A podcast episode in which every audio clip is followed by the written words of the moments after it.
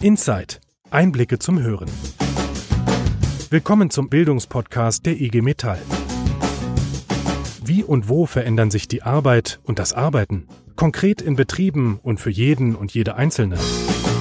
Und was bedeutet das für unser gesamtes Zusammenleben, also das, was wir Gesellschaft nennen? Transformation heißt dieser Wandel der Arbeit durch die Bedingungen unserer Zeit. Und Inside heißt der Podcast der IG Metall. Denn wir schauen dorthin, wo dieser Prozess jetzt passiert. In die Betriebe, zu Pionieren, Visionärinnen, Menschen, die Neues machen. Und schon sind wir mittendrin. Inside. Und mittendrin sind heute wieder Marc Diening und Wiebke Kreunicke. Zwei freiberufliche Journalisten, unabhängig und überparteiisch. Ja, wie das in der Branche immer so schön heißt. Und eingeladen haben wir heute, tada, zwei Journalisten. Jörn Breiholz und Michael Netzhammer. Hallo, guten Tag.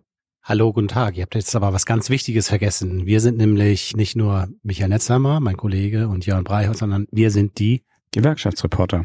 Ja, da wären wir jetzt noch zugekommen, denn unser Thema ist ja heute tatsächlich Gewerkschaftskommunikation. Wie geht das? Ist so der übergeordnete Begriff. Und ihr habt schon gesagt, ihr seid besondere Journalisten, ihr seid die Gewerkschaftsreporter, da kommen wir gleich nochmal zu.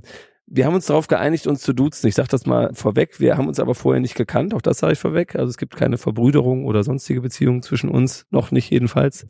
Ja, nun ist schon das Besondere angekündigt. Also Jörn und Jan, ihr betreibt von Hamburg aus, glaube ich. Ist das richtig, ein Journalistenbüro? Also wir haben von Hamburg aus gestartet, aber jetzt haben wir noch ein anderes Büro und zwar in München. Ich sitze in München mittlerweile im Süden. Ich sitze im Norden in Hamburg, äh, gebürtiger Schleswig-Holsteiner, habe es glaube ich so ungefähr 58 Kilometer weiter bis in die große Stadt geschafft. Wir arbeiten tatsächlich beide bundesweit. Wir sind natürlich auch relativ häufig mal in Frankfurt für die IG Metall, auch für andere Kunden, sind oft in Berlin und ja, decken natürlich in erster Linie den norddeutschen und den süddeutschen Raum ab, aber sind eigentlich bundesweit unterwegs. Dann habt ihr jetzt schon ein bisschen erklärt, warum ihr so heißt. Mich würde mal interessieren, was euch persönlich mit der IG Metall verbindet. Naja, wenn du politisch auf dieses Land guckst und schaust, woher das Land kommt, angefangen mit der sozialen Marktwirtschaft bis in die 70er Jahre, haben wir eine Angleichung gehabt. Also wir wurden gleicher. Seit den 80er Jahren mit dem neoliberalen Kurs, seitdem werden wir ungleicher. Und zu was das führt, zu was vom Frust, das sehen wir jeden Tag. Politisch mit einer Partei, die am braunen Rand fischt, weil die Leute zornig sind, und wir wollen den Zorn eigentlich eher in was Gestalterisches machen. Und da steht die IG Metall dafür. Die ist nicht ideologisch oder weniger ideologisch, aber sie ist einfach aus meiner Sicht eine Kraft, die gestalten will. Und fürs Gestalten muss man kommunizieren. Willst du da auch noch einen Satz zu sagen?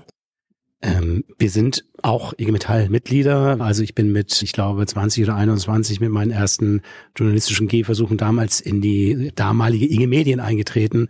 Die ist inzwischen längst in Verdi aufgegangen. Ich bin immer noch Verdi-Mitglied, aber bin auch IG Metall-Mitglied, weil ich eben auch regelmäßig für die IG Metall arbeite. Wir sind beide IG Metall-Mitglied und so wie es Mike eben beschrieben hat, wird da, glaube ich, tatsächlich ein Schuh draus. Wir kommen beide aus dem politischen Journalismus. Wir haben beide an unterschiedlichen Standorten, Mike im Süden, ich im Norden mit Stadtmagazinen äh, sind wir gestartet die wir sozusagen im Kollektiv damals mit Lust auf eine gerechtere, sozialere, grünere Welt mit einer Wirtschaft, die funktioniert, mit vielen Ideen an Utopien versucht haben, neue Entwürfe für die Welt zu zeichnen. Diese Szenerie gibt es heute nicht mehr so richtig, aber wir sind auch lange Jahre, so wie ihr, im politischen Journalismus unterwegs gewesen, haben viel für den Deutschlandfunk gearbeitet und können jetzt wieder das machen, was wir eigentlich, wir sind ja keine 20 mehr jetzt inzwischen, sondern sind beide jenseits der 50 und können jetzt wieder das machen, was wir tatsächlich mit viel Leidenschaft am Anfang unseres Berufslebens auch gemacht haben, uns tatsächlich für Themen richtig zu engagieren und, und einzusetzen. Also nicht mehr die Rolle des sogenannten distanzierten Beobachters, die sich Medien gerne, immer gerne so anheften, einzunehmen, sondern tatsächlich parteiisch auch Öffentlichkeitsarbeit zu machen mit dem, was wir auch tatsächlich in den letzten 30 Jahren gelernt haben. Ihr seid jetzt schon so inhaltlich, da sprechen wir gleich auf jeden Fall noch drüber, vor allen Dingen, wie ihr durch Kommunikation zum Gestalten bewegen wollt. Ähm, macht ihr dann also sozusagen die Öffentlichkeitsarbeit der IG Metall? Wir machen unterschiedliche Sachen. Für die IG Metall in Berlin, die Geschäftsstelle dort, machen wir die Kommunikations- und Pressearbeit. Das heißt, wir betreuen die Metallzeitung, wir äh, schreiben Online-Artikel, wir unterhalten Kontakte zur Presse und bespielen also den ganzen Kanon wo die Geschäftsstelle sagt, so, hier wollen wir ein Zeichen setzen oder äh, diesen Betrieb wollen wir jetzt in den Vordergrund stellen. Hinzu kommt, dass wir eben über die IG Metall Geschäftsstelle hinaus eine Menge Betriebe betreuen, wo wir unterschiedliche Produkte machen. Also ob das nun Videos sind, ob das Betriebsratszeitungen sind, ob das auch Schulungen sind, ob das Beratung ist in Kommunikation, in Strategie, in der Frage, wie stelle ich eigentlich eine Kommunikation auf? Kann ich schreiben lernen? Natürlich, das wissen wir vier hier ganz genau. Schreiben kann man lernen. Schreiben ist ein Handwerk, dauert vielleicht manchmal ein bisschen länger.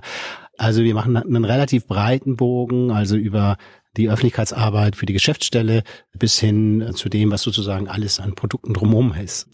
Jetzt habt ihr gerade gesagt, dass ihr mittlerweile auch durchaus Position bezieht, dass ihr das ganz klar auch parteiisch macht, ist, glaube ich, das Wort gefallen. Es gibt ja diesen seligen oder auch unseligen Satz des großen Hajo Friedrichs, mit dem man macht sich nicht mit einer Sache gemein.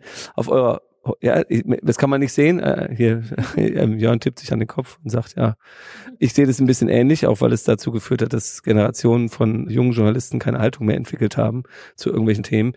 Auf eurer Homepage, gewerkschaftsreporter.de, kann man nachlesen, dass ihr euch für die richtige Seite entschieden habt. Das steht da wörtlich. Was ist die richtige Seite? Die richtige Seite ist aus unserer Sicht immer die Seite von jenen, sagen wir, von David in dem Sinn.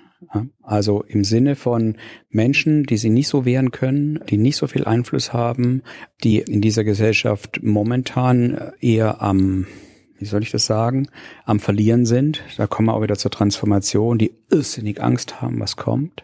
Und die zu Recht wahrscheinlich auch Angst haben, was kommt, weil sie eben sehen, dass die Politik, das ist immer so die Politik, das meine ich nicht, aber wir haben, was das angeht, noch wenig Visionen. Die Unternehmer haben keine, die Arbeitnehmer versuchen welche zu entwickeln und wir sind in einem Hamsterradrennen, in einem globalen Hamsterradrennen und jeder versucht, sich so möglichst weit nach vorne zu bringen. Was wir wollen und warum es die richtige Sache ist, dass die Politik und die Unternehmen die Leute nicht vergessen, die sie nämlich auch brauchen, die Beschäftigten. Wenn diese Gesellschaft nicht uns um die Ohren fliegen soll, dann müssen wir gucken, dass alles, was jetzt kommt, gerecht bleibt. Und das ist das, warum ich sage, wir stehen auf der richtigen Seite. Das heißt ja nicht, dass ich irgendwas nachbete, sondern wir haben unser journalistisches Handwerk nicht verlernt, sondern wir fragen nach sagen, ja, aber warum macht ihr das? Wo soll das hinführen? Uns müssen die Betriebsräte, Betriebsrätinnen auch Rede und Antwort stehen. Aber natürlich machen wir das mit dem Ziel, dass sie gestaltungsfähig, gestaltungsmächtig werden im Sinne von mitbestimmen und nicht im Sinne von einem Knorr-Bremse-Eigentümer, der der Leute 42 Stunden arbeiten lässt, alle anderen, die fair bezahlen, unter Druck setzt und so so ein äh, wieder ein Rennen äh, stattfindet, aber eins nach unten. Wenn wir das Rennen anfangen, hat diese Gesellschaft verloren. Und die will ich nicht, dass sie verliert, weil wir haben nur die. Ich würde das gern, weil ich habe gedacht, äh, was kann man mein Beitrag zu dieser Frage sein? Und ich wollte genau das Beispiel nehmen. weil es nämlich so ist, wir haben ja viele Optionen und Öffentlichkeit kann ja auch schon, und das hat auch schon mal irgendjemand gesagt, der angeblich klug war, kann ja schon eins der schärfsten Schwerter der Demokratie sein. Und äh, du kannst Öffentlichkeit tatsächlich auch herstellen, indem du Dinge klar benennst. Und dieses Beispiel ist so augenscheinlich, dass tatsächlich aus unserer Geschäftsstelle hinaus dieses Thema tatsächlich bundesweit gespielt worden ist, auf eine Art und Weise, indem wir nämlich damals mit unserem Bevollmächtigten oder ersten Bevollmächtigten zusammen, der eben auch äh, sich hingestellt hat und gesagt hat, äh, das ist ein Steinzeitkapitalist. So, und dieser Steinzeitkapitalist hat es tatsächlich durchgesetzt seit 20 Jahren, dass die Leute bei ihm im Unternehmen einen Tag pro Woche zusätzlich arbeiten sollen, beziehungsweise müssen. Das heißt, sie arbeiten da 42 Stunden statt 35 Stunden die Woche. Das ist ein zusätzlicher Tag. Und dieser Mensch mit großen AfD-Sympathien, mit einem Blick auf Frauen, äh, der noch nicht mal mehr im letzten Jahrhundert zu verankern ist, vielleicht sogar schon im vorletzten Jahrhundert zu verankern ist, dieser Mensch ist im Laufe seines Lebens stinkreich geworden. Das ist jetzt der siebtreichste Mensch Deutschlands. Und diese Widersprüche zu benennen, diese Ungerechtigkeiten zu benennen, stößt halt auf Widerhall in der Gesellschaft. Und da können auch wir und wir Betriebsräte und Gewerkschaftssekretäre und Mitarbeiter von Geschäftsstellen, wir können uns hinstellen und können diese Widersprüche benennen und können damit auch eine gute Öffentlichkeit erzeugen. Ich würde da jetzt mal direkt nachfragen. Und zwar, wenn wir jetzt mal bei der 35-Stunden-Woche zum Beispiel bleiben. Dazu muss man wissen, dass wir den Podcast dieses Mal aufzeichnen in Nürnberg beim Gewerkschaftstag der IG Metall. Und wir sind eben unten durch den großen Plenumssaal gegangen. Und da sieht man in vielen Reihen dieses, im Osten geht die Sonne auf. Und da geht es natürlich um die 35-Stunden-Woche, die in den ja, neuen Bundesländern, das ist jetzt auch schon 30 Jahre her, erkämpft werden soll. Wie habt ihr zum Beispiel mit denen zusammengearbeitet? Wäre das ein konkretes Beispiel, über das wir sprechen können? Ähm, mit denen arbeiten wir auch zusammen. Natürlich, das ist ja in Berlin, da geht ja die Mauer noch durch. Das ist ja verrückt. Es gibt Unternehmen, Siemens Mobility, die haben, sie sitzen zum Teil in Spandau und zum Teil sitzen sie in Treptow. In Treptow arbeiten sie 38 Stunden. Kommt einer aus Spandau und arbeitet auch in Treptow, arbeitet er, weil er eigentlich dort sitzt, 35 Stunden. Du hast also, du hast hier einen Tisch, der eine macht das Gleiche, arbeitet 38, der andere oder die andere arbeitet 35 Stunden. Das ist doch, wenn man sich das mal vorstellt, das ist so absurd. Und dass die Arbeitgeber das immer noch sozusagen vor sich herhalten, ist einfach nur Geldmacherei. Ja, gut, Sie sagen immer, wir stehen unter Druck und global und hast du nicht gesehen. Aber wie viel schütten Sie denn an Aktionäre aus, an Siemens, die letzten 20 Jahre? Hallo? Ist da irgendjemand noch zu Hause? Ich will hier einen ganz kleinen Cut mal machen und ein bisschen konkreter werden, was eure Arbeit angeht, wenn ihr auf Betriebsräte und in den Betriebsräten auf Männer und Frauen trefft, die ihr schult. Also wir reden ja über Betriebsratsarbeit, da ist Kommunikation natürlich A und O, also sowohl nach innen als auch nach außen. Wie geht ihr da vor? Ich stelle es mal ganz offen jetzt, wenn ihr die Leute, also die Männer und Frauen im Betriebsrat schult, also ihr kommt dann dahin und ihr wisst ja nicht, wer hat welche Vorkenntnisse, wie geht ihr damit um? Also wie kommt, kommt drauf an. also wir fragen ja schon vorher, äh, was ist das Ziel? Wir bieten ja auch verschiedene Kurse an. Also am Anfang steht häufig auch mal so ein Kurs von Kommunikationsstrategie. Also wenn wir jetzt äh, letztes Jahr Betriebsratswahlen waren zu Ende, so was will man denn die nächsten zwei Jahre machen? Was sind die Meilensteine? Äh, was wollen wir bewirken? Und äh, dann deklinieren wir das durch. Äh, dann sammeln wir, wer was will. Du musst sowas interaktiv machen und das macht ja am meisten Spaß. Ja. Es gibt aber auch andere Kurse, wo wir schreiben lernen ne, oder fotografieren oder gestalten. Letztendlich geht's uns immer darum, als erstes der Spaß. Das, was wir können, kann richtig Spaß machen. Und wir wollen die Ängste nehmen oder wir nehmen auch die Ängste, indem wir wenig Theorie machen und sehr viel Praxis und auch natürlich von uns erzählen. Mein erster Artikel, ich weiß nicht, der hat gefühlte zwei Jahre gedauert und war dann immer noch nicht gut. Es ist jetzt ein bisschen schneller geworden, Gott sei Dank. Und Ängste nehmen, also gerade Schreibängste. Hey, super Tool Smartphone. Du kannst über Bilder reden, du kannst über Videos reden, du kannst über O-Töne reden. Da musst du nicht schreiben, also oder weniger schreiben. Also Wann machst du eine Sache gerne? Eine Sache machst du gerne, wenn sie dir Spaß macht. Das hat Mike ja eben schon erzählt. Und das ist eigentlich das, was wir machen. Wir haben, machen so Seminare, die aus zwei Sachen bestehen. Das eine ist ein theoretischer Input von uns und das andere ist, dass die Kolleginnen und Kollegen ganz viel selber entwickeln. Also Text und Überschrift, äh, die porträtieren ihren Nachbarn, die fangen an, einfach mal ein Bild anders zu machen die drehen vielleicht eine Sequenz, die schließen Mikro an, die reden einfach nur miteinander, die machen so ein Speed-Dating miteinander. Der eine muss in 30 Sekunden sagen, was er irgendwie jetzt vorhat und dann ist der andere dran. Das sind hohe Lerneffekte, die du da hast, weil wir sie in einem geschützten Raum ihnen die Möglichkeit geben, sich tatsächlich zu äußern und zu kommunizieren, so dass es beim anderen ankommt und vor allen Dingen auch drüber nachzudenken, wie komme ich an und was kann ich. In der Öffentlichkeitsarbeit gibt es wie immer im Leben, gibt es Leute, einige können exzellente Fotos machen, dem musst du gar nichts mehr beibringen. Dann hast du im Gremium schon jemanden, der wirklich gute Bilder macht. Andere haben eine Affinität zu Texten und äh, Dritte können gut organisieren. Das heißt, in so einem Kurs äh, schüttelt sich das auch zurecht in diejenigen, die vielleicht eher Organisationsaufgaben machen und das Delegieren, den Prozess im Auge behalten und den Spezialisten, die vielleicht schreiben können und sagen, cool, äh, ich habe jetzt gelernt, ah ja, stimmt, ein Satz muss nicht irgendwie drei Zeilen lang sein, sondern drei Zeilen sind am besten drei Sätze und äh, ich muss das aktiv schreiben. Und da das können manche Leute können das so schnell umsetzen und dann bist du schon so viel weiter im Schreiben, als wenn du indirekt und passiv formulierst und lange verschwurbelte Sätze machst, indem du aktiv schreibst und kurz bist und das kann relativ schnell gehen. Und dann geht's vor allen Dingen auch darum, dass die Leute sichtbar werden. Das ist das, was wir ihnen sagen, sichtbar werden. Wir haben dann immer das Beispiel gehört, ja, ihr trinkt ja eh nur Kaffee. Ja, das ist ein Beispiel, dann sage ich, ja. Ach, in da, euren Workshops oder was? Genau, die, der Betriebsrat äh, trinkt Den ja eh nur Kaffee und der Vertrauensleute da. trinken, der trinkt ja eh nur Kaffee, äh, ihr, ihr, macht eigentlich nichts. Das ist der Vorwurf. Mhm. Ja. Nee, nee, aber in euren, also wenn ihr mit den Betriebsräten zusammenarbeitet in den Workshops. Nee, der, der, der Vorwurf an die Betriebsräte, so habe ich es verstanden, ist der, ihr trinkt ja eh nur Kaffee so, und ihr okay. macht nichts für uns. Die in der Produktion arbeiten und die Betriebsräte, die sitzen rum und trinken Kaffee. Ah, okay, okay. Und unterhalten sich über die Welt und die Fußballergebnisse. Stimmt aber nicht.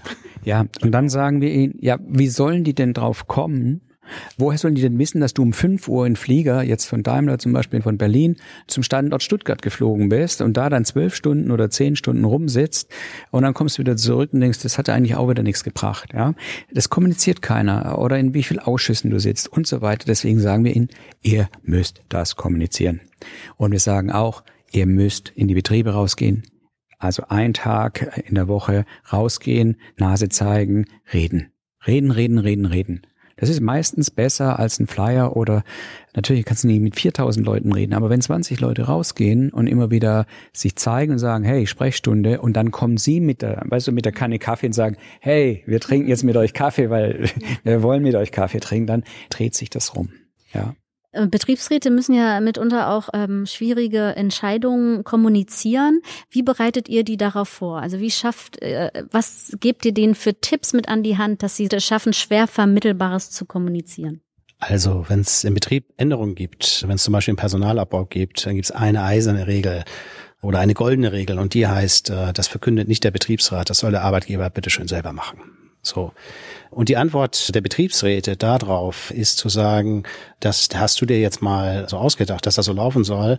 Aber jetzt setzen wir uns mal zusammen und besprechen das mal miteinander und schauen mal, was es da an Alternativen gibt. Und da haben wir in den letzten Jahren durchaus eine Menge Beispiele kennenlernen können und immer wieder auch fasziniert äh, schauen können, wie äh, eine erfahrene Organisation wie die IG Metall es tatsächlich schafft, auch Prozesse zu verändern, zu drehen, zu kippen und neu aufzusetzen und tatsächlich auch Erfolge zu erzielen. Jetzt habt ihr schon ganz konkrete Beispiele gerade im Prinzip angesprochen. Also du sagst, Jörn, der Arbeitgeber soll kommunizieren, wenn er eine Entscheidung getroffen hat, die nicht der Betriebsrat zu verantworten hat. Habt ihr aus eurer Erfahrung, ihr macht das ja nicht erst seit gestern, Erfahrungen, wo sowas tatsächlich, also mal ganz konkret gut gelaufen oder auch schlecht gelaufen oder sogar super gut gelaufen ist, also wo es so ein, so ein Klick gegeben hat, wo die Leute dann auch euch vielleicht ein Feedback gegeben haben, gesagt haben, Mensch, super, dass ihr uns das mitgegeben habt, weil das und das hat sich schon gezeigt. Also ich denke, wir haben wahnsinnig viele Beispiele. Das begeistert uns ja auch immer selber, dass es dann, äh, wenn du denkst, oh, es funktioniert ja. Was passiert denn bei so einer Krise? Ne? Also wir hatten die jetzt bei Infinera, ein US-amerikanischer Konzern, investiert mal schlappe 400 Millionen, kauft Koriant, das wird dann zu Infinera und da kommunizieren sie so, oh, wir brauchen euch und wir machen dies und das. Und nach drei Monaten heißt äh, Edge Badge, wir brauchen euch nicht, der Produktionsstandort in Berlin macht zu. So. Und außerdem haben sie den fiesesten Rechtsanwalt an die Hand genommen und haben gesagt, friss oder stirb, wir bieten euch 10 Millionen. So. Dann hast du als Betriebsrat erstmal, du bist in der Schockstarre. In einer absoluten Schockstarre. Und dann ist uns einfach, äh, vor allen Dingen, da war Jörn, hatte Dienst und der hat es dann gut gemacht und das erzählt er am besten selber. Also da hat sich herausgestellt im Workshop, den wir mit dem Betriebsrat gemacht haben, hat sich herausgestellt, dass Infinera, so hießen die ja dann, Produkt gemacht hat, was in Europa einzigartig ist und was für Europa eigentlich auch ziemlich wichtig ist, nämlich die können diese Datenautobahnen, die ja nun alle herbeirufen, die können die Dinger tatsächlich bauen. Ansonsten kann das keiner mehr in Europa. Das heißt, die bauen tatsächlich diese Glasfaserkabel, wo innerhalb von, ich weiß nicht, Nanosekunden Daten um die Welt geschickt werden. Und das können die. So, und dieses Know-how ist jetzt tatsächlich mit dem Verkauf und, das sage ich jetzt mal vorweg, der Laden ist tatsächlich zugemacht worden. Das haben wir nicht verhindern können. Das heißt, dieses Know-how ist verschwunden. Und genau diese Geschichte haben wir uns als Journalisten angeschaut und haben gesagt, sag mal, seid ihr denn bescheuert? Ich meine, alle reden von Datenautobahnen, die deutsche Industrie soll neu verkabelt werden mit Glasfasern. Und da haben wir ein Berliner Unternehmen, das kann das, kann es in ganz Europa anbieten. Und wir kaufen das demnächst, ich weiß nicht, auf dem Weltmarkt ein, in Thailand oder sonst irgendwo. Und das ist natürlich, ähm, das ist eine Geschichte. So und diese Geschichte haben wir in die Öffentlichkeit verkauft. Daraufhin ist sehr viel passiert. Natürlich immer in Absprache mit unseren Kollegen und Kolleginnen in der Geschäftsstelle, die diese Konflikte schon seit Jahren durchstehen und ein Instrumentarium an der Hand haben, genau wissen, was sie machen müssen. So, wir können mit Öffentlichkeitsarbeit draufsatteln und können sozusagen nach außen mehr verkaufen. Und die haben dann das gesamte Instrumentarium eingesetzt, also mit Politikern gesprochen. Äh, wir haben die Öffentlichkeitsarbeit gemacht und huch, auf einmal war die Geschichte im Bundestag. Das Bundeswirtschaftsministerium hat sich dazu durchgerungen, hat tatsächlich gesagt, wir prüfen den Verkauf nochmal unter Sicherheitsaspekten. Das war unsere Chance. So. Und das haben wir so lange in der Öffentlichkeit gespielt, und dann müsst ihr euch vorstellen, wenn die gesamte Lokalpresse darüber berichtet und die Kollegen, die das erste Mal in ihrem Leben einen Autokorso organisieren, zack, ab zum Brandenburger Tor. Und wir stellen uns jetzt einfach mal vor die US-amerikanische Botschaft und stellen uns dahin. So. Und dann gehen die nach Hause und abends sehen sie im Fernsehen, wie sie da demonstriert haben und sich eingesetzt haben, wie sie für ihre Arbeitsplätze gekämpft haben. Gleichzeitig haben wir eine Unterschriftenliste in Umlauf gebracht. Die Kollegen und Kolleginnen haben Unterschriften gesammelt weltweit äh, für den Erhalt des Werkes da ist eben aus dieser Schockstarre, die Mike eben beschrieben hat, ist im Betrieb eben auch ganz viel passiert. Und die Kollegen und Kollegen haben da auch begriffen, sie müssen sich auf den Weg machen. Und wenn sie sich gemeinsam auf den Weg machen, dann passiert auch was. Schlussendlich war das natürlich ein Schlag ins Kontor, dass der Laden trotzdem zugemacht worden ist. Aber die Summe für den Sozialplan, die hat sich verdoppelt. Das heißt, es sind nicht 10, sondern es sind 20 Millionen geworden. Und die Kollegen und Kollegen haben auch in der Öffentlichkeit stattgefunden und haben sozusagen viel bessere Bedingungen, die dann eben die Gewerkschaftssekretäre mit den Wirtschaftsberatern herausverhandelt haben und haben bessere Bedingungen vorgefunden und konnten so sozusagen auch wieder eine neue Zukunft aufbrechen. Und dieser Prozess hat viel mit den Leuten gemacht. Und das war für uns äh, schon auch, äh, ja, kann man sich eigentlich vorstellen, wird ein Laden zugemacht, der nicht zumachen gemacht werden sollte. Trotzdem ist dieser Prozess okay. Ja, spannend. Äh, eine, ja? Darf ich äh, kurz reinkrätschen? Und zwar deswegen, weil das zwar eine Niederlage ist, aber es ist eine mit aufrechten Habitus. Die haben gemeinsam sich gefunden. Der Betriebsrat hat sich gefunden. Der ist immer stärker geworden. Der hat Sachen gesagt. Der hat Zitate rausgehauen. Das war super. Und sie sind zusammengestanden. Das muss man ja auch gucken. Das äh, viele Ingenieurinnen und Ingenieure, eigentlich eher Leute, die, hm, ja, die Nase eher dann an die Scheibe pressen, wenn dann unten die aus der Produktion entlang laufen. Nein, die waren alle zusammen. Und sie gehen aufrechten Hauptes vom Platz. Und es ist natürlich schade, aber wie sie vom Platz gehen, das haben sie sich selber verdient. Im Intro zu diesem Podcast hören wir Worte wie Wandel oder auch Transformation. Äh, dabei zucken viele erstmal zusammen, weil bei solchen Veränderungen in der Arbeitswelt immer die Angst mitschwingt. Du hast auch schon davon gesprochen, ganz am Anfang. Werde ich meinen Job verlieren? Wie fasst ihr solche Schlagworte an, dass sie keine Angst machen, sondern vielleicht als spannend empfunden werden, bestenfalls sogar als Chance begriffen werden? Also da muss man mal gucken. Chancen gibt es erstmal keine. Es gibt Gewinner und es gibt Verlierer. Verliererin und Gewinnerin. Die Automation kommt. Dann gibt es eben Jobs, die ersetzt werden können. Und es werden Leute gesucht, die vielleicht dann eher was entwickeln, ein Fachwissen haben. Also ist es gar nicht so einfach, wenn du jetzt Gabelstaplerfahrer warst und jetzt fährt ein autonomes System durch die Lagerhalle. Ein Softwareentwickler wird aus dir im Zweifel nicht. Ja? Aber es gibt bestimmt auch wieder neue Jobs, für die das nicht gilt, wo es dann vielleicht eine Chance gibt.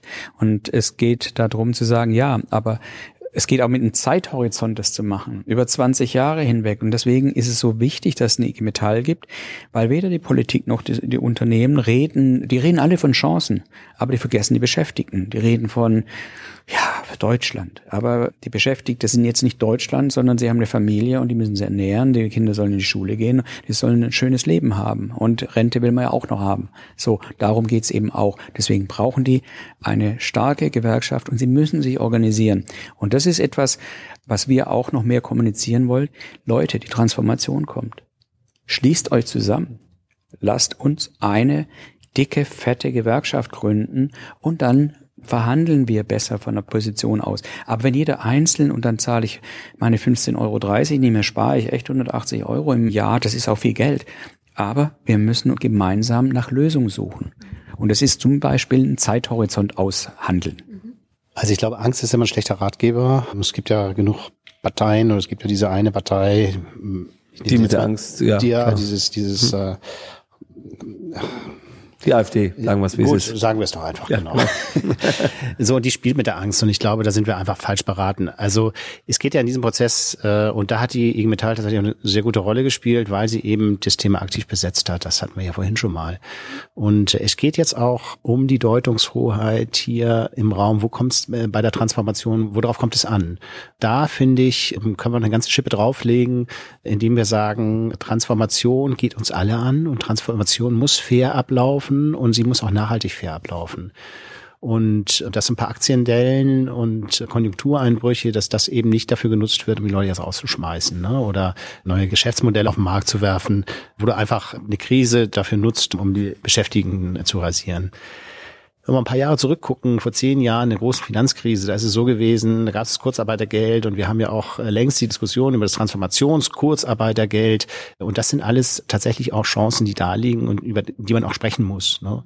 Und ansonsten, was heißt Transformation? Letzt, schlussendlich sind alle Sachen konkret. Ne? Und konkret ist in diesem Fall, wie sieht ein Datenhandschuh aus? Macht er vielleicht sogar Spaß? Was kann ich mit agiler Produktion, mit künstlicher Intelligenz und so weiter und so fort? Ich muss mich mit den Themen beschäftigen. Ne? Und dann verstehe ich sie auch besser und dann kann ich auch gucken, wo stehe ich selber und was kann ich mit mir selber machen. Und dann ist es natürlich wichtig zu sagen, was kann ich machen, was, was können wir zusammen machen.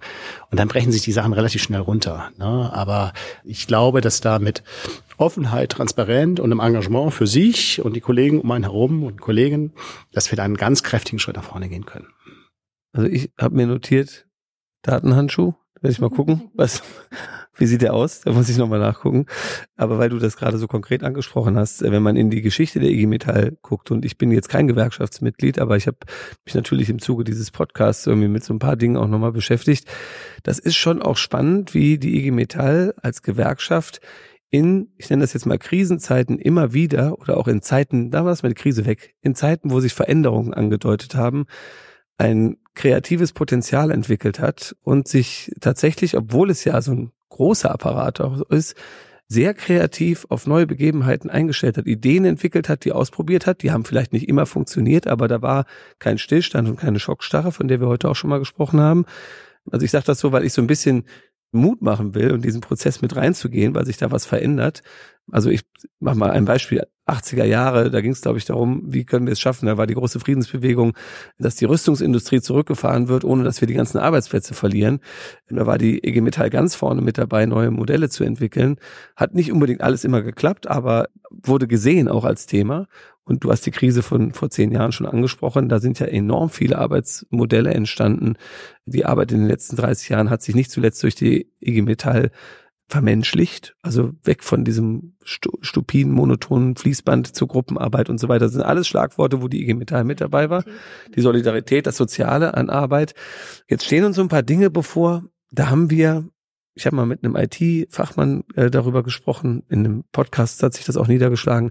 Da haben wir ein Problem, wir haben keine Erfahrungswerte. Stichwort digitaler Wandel zum Beispiel. Wir können niemanden fragen, wie habt ihr das damals gemacht, weil es ist einfach neu, es ist ganz neu da. Nochmal, wie Wiegplatz eben angedeutet, diese Stichworte digitaler Wandel, Klimawandel, äh, fortschreitende Globalisierung, die löst Ängste aus. Wie schaffen wir es durch Kommunikation, diese Ängste in Gestaltungswillen umzuwandeln? Naja, indem man einfach erstmal die Realität anguckt. Die Realität ist, dass diese Digitalisierung und alles, was damit verbunden ist, eine Revolution in Gang setzt, die einfach nochmal sehr viel mehr, sehr viel fundamentaler ist als alle Revolutionen vorher. Hinzu kommt noch eine biodynamische oder genetische Bioindustrie, wo ganz viel auch passiert. Also das ganze System ist im Wandel. Das Einzige, was man da machen kann, ist zu sagen, ja, das ist so. Lass es uns angucken. Weil wenn wir das machen, und das ist jetzt für den Klimawandel, was Herr Trump macht oder Herr Johnson oder wie sie alle heißen, die auf der braunen Überholspur fahren, sie negieren etwas und tun so, als wäre es nicht da. Ja, das haben wir immer wieder in der Geschichte. Und dann ist es eben so wie der Frosch. Irgendwann ist es zu warm und wir sind weg. Und was die IG Metall in der Tat ausmacht, ist, dass sie manchmal nicht ideologisch ist. Das wird ihr auch vorgeworfen. Das ist durchaus umstritten, zu sagen, ja, ihr seid so nahen Arbeitgebern. De facto ist es ja so, wir brauchen auch die Arbeitgeber. Aber wir müssen auch dafür sorgen, dass die Beschäftigte und Arbeitgeber Lösungen finden. Das Spannende ist nämlich, weißt du, wenn BWLer auf die Welt gucken, dann ist es einfach ziemlich limitiert. Jetzt von, nur von ihrem Beruf her. Die rechnen Zahlen und dann sehen sie, da ist ein Fehler und dann haben sie noch einen Aktionär, die müssen sie alle drei Monate Rede und Antwort stehlen und die Rendite stimmt nicht. So sind wir nicht erfolgreich geworden in Deutschland, sondern wir sind erfolgreich geworden, weil es Visionäre, meistens waren es Visionäre, wir brauchen nur Visionärinnen, gab, die einfach das Ding gemacht haben. Die waren auch radikal. Siemens, ein Ding ist nicht gelaufen, weg damit. Das ist eben auch Unternehmertum. Du probierst was, es funktioniert nicht, du musst raus aus der Nummer. Das weiß die IG Metall. Man kann Fässer anzünden, aber wenn was langfristig kein Geld bringt, wird es das Unternehmen in Frage stellen. Und das muss man eben auch wissen. Auch da der Realität ins Auge fassen. Ins Auge nicht fassen, sondern ins Auge sehen. Ich würde noch gern einen Themenkomplex, also wir haben jetzt immer schon mal so ein bisschen darüber gesprochen, Fridays for Future Bewegung, die IG Metall hat sich eindeutig in die Richtung positioniert. Ich zeige jetzt mal ein Bild auf. Also da ist der Schwermetaller seit 25 Jahren an der Werkbank, hat aber selber seine vier Kinder. Wie geht man mit diesen ja gemischten Gefühlen der Arbeitnehmer um? Also die wollen natürlich die Zukunft ihrer Kinder auch sichern und merken auf einmal, sie sind Teil des Problems, wenn ich das jetzt mal überspitzt sage. Also unser Thema ist ja Kommunikation. Ich glaube tatsächlich auch, dass der Schlüssel zur Lösung ist Kommunikation. Und das heißt, du musst mit den Menschen und mit den Beschäftigten und mit den Kolleginnen und Kollegen musst du sprechen. So. Und eine starke Organisation, wie es die IG Metall ist, da ist auch ein großes Erfahrungs-Know-how vorhanden. Da gibt es auch viel Wissen darüber, wie man solche Prozesse gestaltet. Und indem man miteinander spricht und die Menschen ernst nimmt, ihnen zuhört und gemeinsam versucht, Modelle zu entwickeln, dann kann man sich auch auf den Weg begeben. Das andere ist natürlich, sich gesellschaftlich mit der Macht einer großen Organisation hinzustellen und zu sagen, bis hier und aber nicht weiter, weil was ja für die Metall im Vordergrund steht, ist, dass eben ein Wandel nicht auf dem Rücken der Beschäftigten stattfindet, sondern dass es eben ein fairer Wandel ist. Ne? Das heißt, man muss die Beschäftigten mitnehmen und das kannst du ja in der Öffentlichkeit nicht oft genug herbeten, dass du die Menschen mit auf den Weg nehmen musst. Ne? Und wenn du die Menschen nicht mit auf den Weg nimmst, dann passieren halt eben auch so Sachen wie diese Partei, die wir jetzt nicht zum zweiten Mal nennen, mhm. dass die solche Wahlerfolge erzielen kann. Ne? Insofern glaube ich, dass äh, Kommunikation ist der Schlüssel dazu oder einer der Schlüssel dazu, sich auf den Weg zu begeben, die Dinge klar und deutlich zu benennen und dann gemeinsam nach Lösungen zu suchen. Ich habe das Gefühl, allein darüber könnten wir jetzt sicher noch Stunden drüber reden oder eine ganze Podcast-Folge füllen. Machen wir vielleicht auch mal in einer anderen Folge. Heute stand das Thema Gewerkschaftskommunikation. Wie geht das als Überschrift über diese Ausgabe von Insight, dem Bildungspodcast der IG Metall? Und da haben uns und hoffentlich auch euch Jörn Breiholz und Michael Netzammer Einblicke gewährt. Ja, und wenn ihr da noch mehr Informationsbedarf habt, könnt ihr auch mal im Internet nachgucken, denn da findet ihr ganz viel zu den beiden unter www.gewerkschaftsreporter.de. Michael, Jörn, dank euch. Wiebke, dank dir. Ganz viele Themen, die wir gar nicht angesprochen haben. Wir haben über Fake News nicht geredet und so weiter. Es gibt noch tausend Sachen, die man besprechen kann für heute, aber machen wir einen Deckel drauf. Danke, dass ihr hier wart. Tschüss. Danke, dass wir hier sein konnten. Es hat Spaß gemacht. Ich sag äh, als Südländer Servus. Ja, und danke natürlich, dass ihr uns zugehört habt. Tschüss. Tschüss. Tschüss. Wow, wow, wow, wow, wow, das war viel, viel Stoff. Und die Jungs wirken so souverän, fast lässig, so ich meister jede Krise mäßig. Und offenbar haben sie auch noch Spaß dabei. Und wisst ihr was? Das kann man lernen. In den Seminaren der IG Metall. Alle Infos dazu findet ihr im Netz unter www.igmetall.de slash Seminare. Stichwort klar, Öffentlichkeitsarbeit. Egal ob Krisenkommunikation, Schreibwerkstatt, Foto-Video-Workshop für die Mitarbeiterzeitung oder den Online-Auftritt oder natürlich langfristige Kampagnenplanung mittels strategischer Öffentlichkeitsarbeit, findet ihr alles im Netz unter www.igmetall.de slash Seminare. Gewerkschaftsarbeit braucht Öffentlichkeit und ihr könnt sie erzeugen und das Beste daran ist, es macht tatsächlich auch noch Spaß. Also keine Scheu und gucken im Netz www.igmetall.de slash Seminare, Stichwort Öffentlichkeitsarbeit.